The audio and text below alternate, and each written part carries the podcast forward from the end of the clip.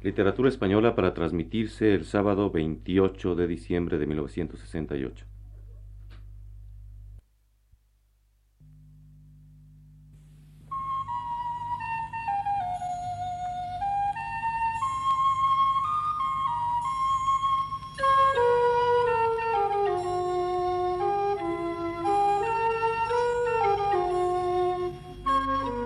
Radio Universidad presenta Literatura Española.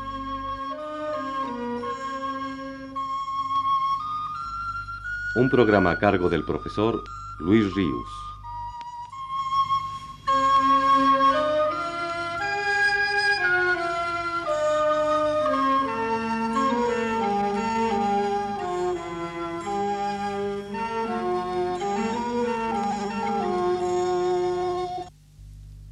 El profesor Luis Ríos nos dice en su texto más reciente. No fue una excepción entre los escritores en lengua castellana el caso de Becker en lo que se refiere a las tribulaciones que pasó para malganarse la vida. Ya la semana pasada me refería a las distintas actividades de escritor que tuvo que emprender para procurarse algún ingreso económico. Periodismo, biografías de los diputados constituyentes, adaptaciones teatrales, libretos de zarzuela, y todo ello claro, sin fortuna. Como tantos y tantos escritores y poetas de entonces y de ahora, también recurrió a la burocracia alguna vez, merced a los buenos oficios de un amigo, para tener un sueldo, por exiguo que fuese, con que ayudarse a remediar las necesidades más elementales. Pero el sentido del deber, así, entre comillas, de sus jefes, no se avenía con la ineptitud del poeta para esa clase de ocupación duró muy poco ese mezquino alivio pecuniario.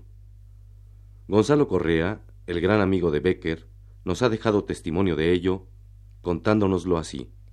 Compadecido a un amigo de sus escaseces, buscóle un empleo modesto y juntos entramos a servir al Estado en la Dirección de Bienes Nacionales con tres mil reales de sueldo y con la categoría de escribientes, fuera de planilla.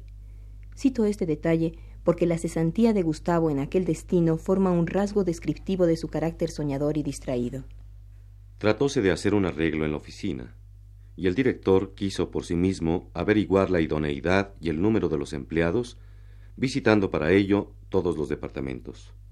Gustavo, entre minuta y minuta que copiaba, o bien leía alguna escena de Shakespeare, o bien la dibujaba con la pluma, y en el momento en que el director entró en su negociado, hallábase él entregado a sus lucubraciones.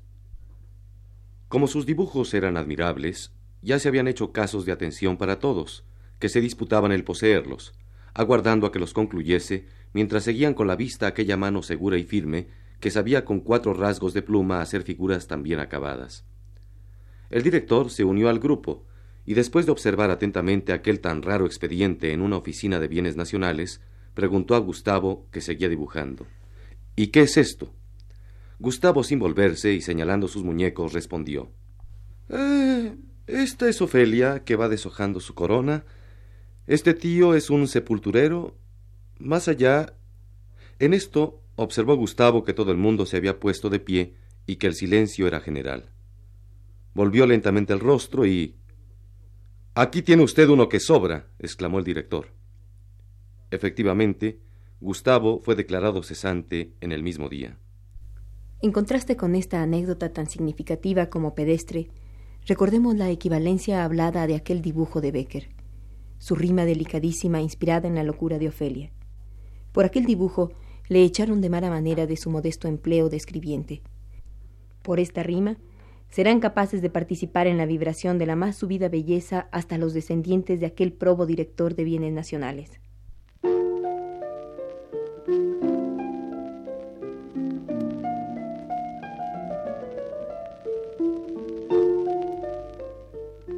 la brisa que la sangre orea sobre el oscuro campo de batalla, cargada de perfumes y armonías en el silencio de la noche vaga, símbolo del dolor y la ternura, del bardo inglés en el horrible drama, la dulce Ofelia, la razón perdida, cogiendo flores y cantando pasa.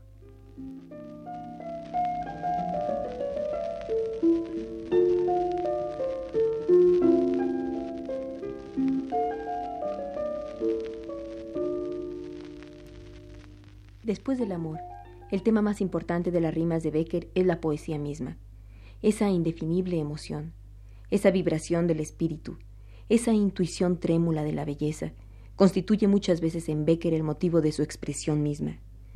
A partir de Becker, esto no ha de ser infrecuente en los poetas de habla española. Pensemos, por ejemplo, en Juan Ramón Jiménez o Antonio Machado. Escuchemos una de estas rimas a las que aludo.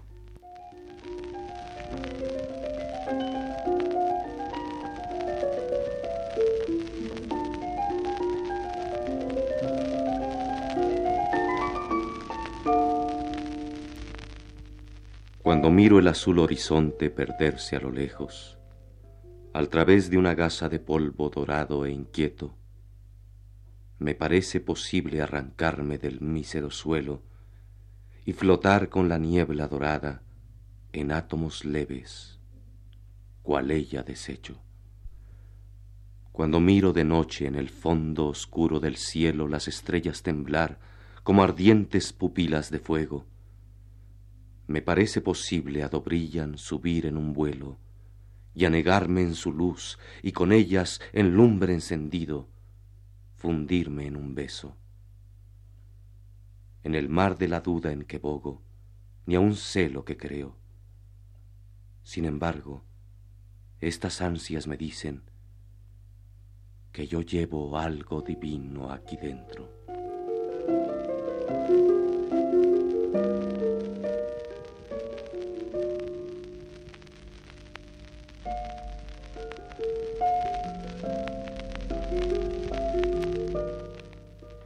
Y es característico de Becker identificar esa misteriosa vibración de lo poético con la vibración del amor, amalgamando la una con la otra perfectamente, dotándola recíprocamente como de cuerpo y de alma, ciñendo para repetir sus palabras el mundo de la idea al mundo de la forma, dando corporeidad a la abstracción. Díganlo si no estas tres rimas famosas.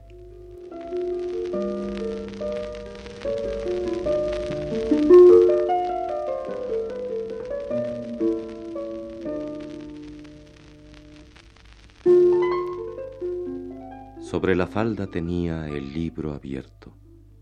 En mi mejilla tocaban sus rizos negros. No veíamos las letras ninguno, creo, mas guardábamos entrambos hondo silencio. ¿Cuánto duró? Ni aun entonces pude saberlo. Solo sé que no se oía más que el aliento que apresurado escapaba del labio seco. Solo sé que nos volvimos los dos a un tiempo y nuestros ojos se hallaron y sonó un beso. Creación de Dante era el libro, era su infierno. Cuando a él bajamos los ojos, yo dije trémulo, ¿comprendes ya que un poema cabe en un verso? Y ella respondió encendida, ya lo comprendo.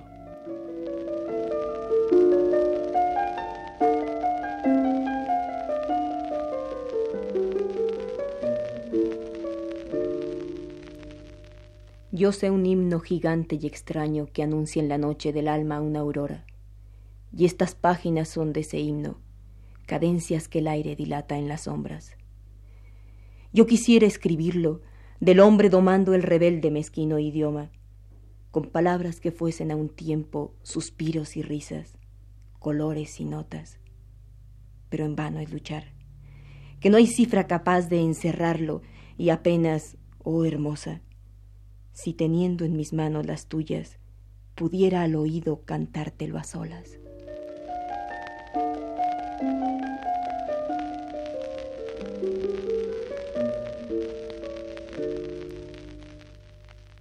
¿Qué es poesía? Dices mientras clavas en mi pupila tu pupila azul. ¿Qué es poesía? Y tú me lo preguntas. Poesía eres tú.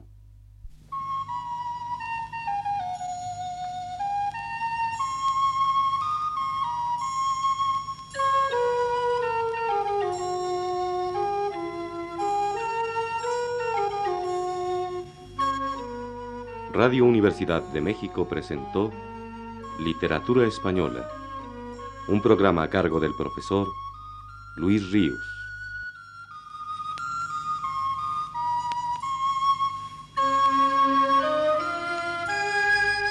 Escucharon ustedes las voces de Carmina Martínez y Claudio Obregón.